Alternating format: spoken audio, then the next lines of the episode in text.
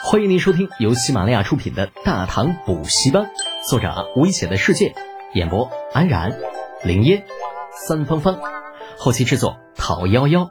感谢订阅。第六百七十四集，不妙之事。在渊盖苏文整顿兵马，欲要前往新城支援的时候，逃回的败军说明了如今的情况。到这个时候，众人方才知晓新城竟然已经陷落。在大唐精锐的攻打之下，没有坚持到一日时间，被渊盖苏文看作门户的新城就破了。且在败军的描述下，渊盖苏文得知敌军当中啊有一员大将手持双锤，十分的勇猛。温达实力不弱，竟然在此人面前撑不过一回合，这给渊盖苏文提了个醒。他虽然是高句丽第一猛将，但却并非天下第一猛将。大唐地域辽阔，有着如此高手也实属正常。不过，渊盖苏文并没有因此畏惧，他对自己的实力和高句丽的天险依旧有着相当的自信。只要战事始终僵持在鸭绿江以东，就无法影响大局。只要他能够击败大唐军队，必然能够稳固在高句丽的威信，而到时候就能够翻身农奴把歌唱了。渊盖苏文的野心可从来没有那么简单。而与此同时，李靖也在继续进军。攻破新城之后，李靖便是派人将铸造的高句丽城池尽数陷落。那接下来的战斗必然是要深入高句丽的地盘，他便要趁此时间将自己的后方稳固。李道宗率领的水师若是按照计划行进的话，如今应当已经到达高句丽地盘了。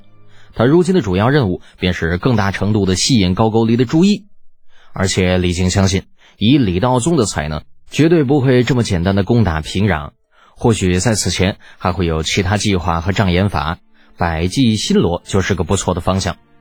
虽然这些李靖此前并未和李道宗谈到，可是作为一员独立领军的大将，他必须要有如此判断。那如果李道宗连这点本事都没有，那就是李靖错看他了。在四面扩张的同时，李靖也是将斥候大量的派了出去。在大战之时，信息是极其重要的，知己知彼，方能百战不殆。在没有快速通讯工具的如今，那斥候便是侦查信息的唯一方法。好在李靖手下的斥候十分的精锐，定然能够起到极大的用处。在高句丽派出援军之后，李靖很快便得到了消息，来者乃是高句丽第一大将，此人名为渊盖苏文，实力非比寻常。渊盖苏文本领过人，其使用六柄飞刀，能够在人始料不及的情况下取人性命。啊，这说白了就是一老阴逼，专门用飞刀暗算。既然这个渊盖苏文敢带兵前来，那李靖当然不会让其回去了。这么好的机会，当然是要把他给灭了，便以此人作为立威的第一个对象吧。区区渊盖苏文而已，呃，李靖并不认为他有着胜过苏定方等人的实力。如今大唐英雄辈出，岂能让外族称雄啊？渊盖苏文率军而来，颇有自信。毕竟这里乃是高句丽的地盘，哪怕大唐兵锋强悍，也未必能够占到多少便宜。毕竟强龙不压地头蛇，他们也是有着自己的底牌的。自平壤而出，渊盖苏文带领大军驻扎于乌古城，这也是高句丽在鸭绿江之侧的一大要塞啊！只要乌古城未被攻破，敌军就不可能逼近鸭绿江。如今敌军的情况怎么样了？渊盖苏文初入乌古城，便是寻来此地的驻守大将，向其询问近日敌军动向。也只有这样，才能提前做好准备。那个将领也是显得有些着急啊，连忙拱手：“启禀将军，如今敌军已然将西部各城尽数拿下，恐怕不日之间就要进逼乌古城了。”渊盖苏文有些诧异，想不到大唐军队的速度如此之快，短短时间就进逼乌古城了。但是这也不是什么大事。如今援军已至，他们不可能轻易攻破乌古城的。明白此事之后，渊盖苏文多少放松了一些，便向守将说道：“即刻派出斥候前去探查，若是敌军有何异动，第一时间禀报上来。”守将领命而去。据败军所言，大唐军中有一用双锤的小将，十分厉害，他必须要提高警惕才行。在不知道敌将详细之前，绝对不能够轻易出手。李靖在得知渊盖苏文入住乌古城之后，并无丝毫惊讶之意。啊，这都在他的预料当中。如果渊盖苏文不进乌古城，才是让他始料不及呢。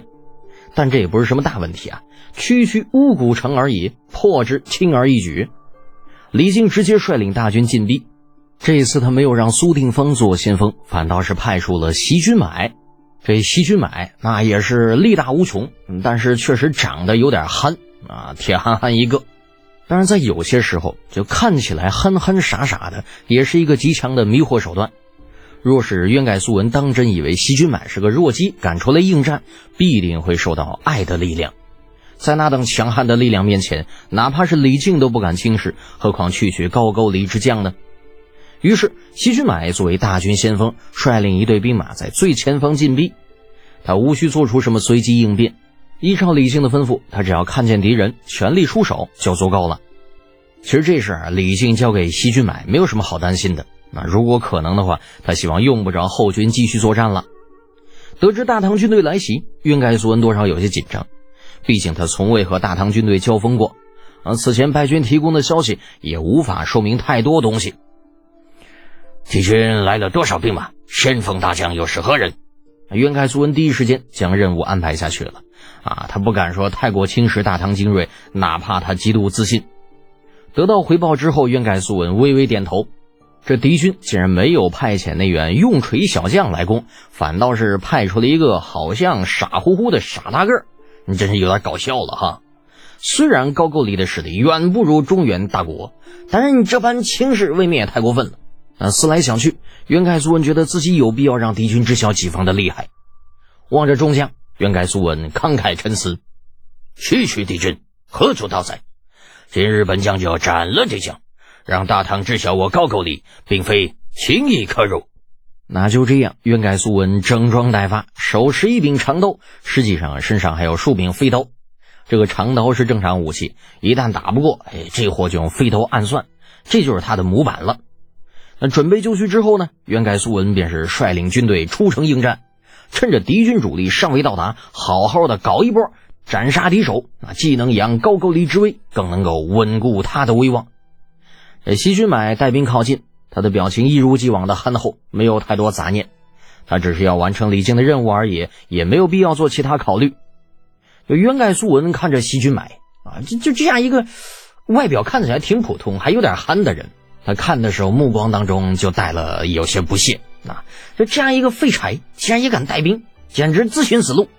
将长刀一紧，即周身的杀意显现。西区买早就得到李靖叮嘱，并没有废话。他手中拿着镔铁长棍，啊，这种直接而且简单的武器，不需要什么花里胡哨，只需要用力气怼过去就行了。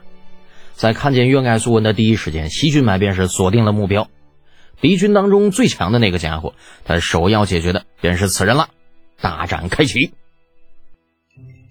本集播讲完毕，安然感谢您的支持。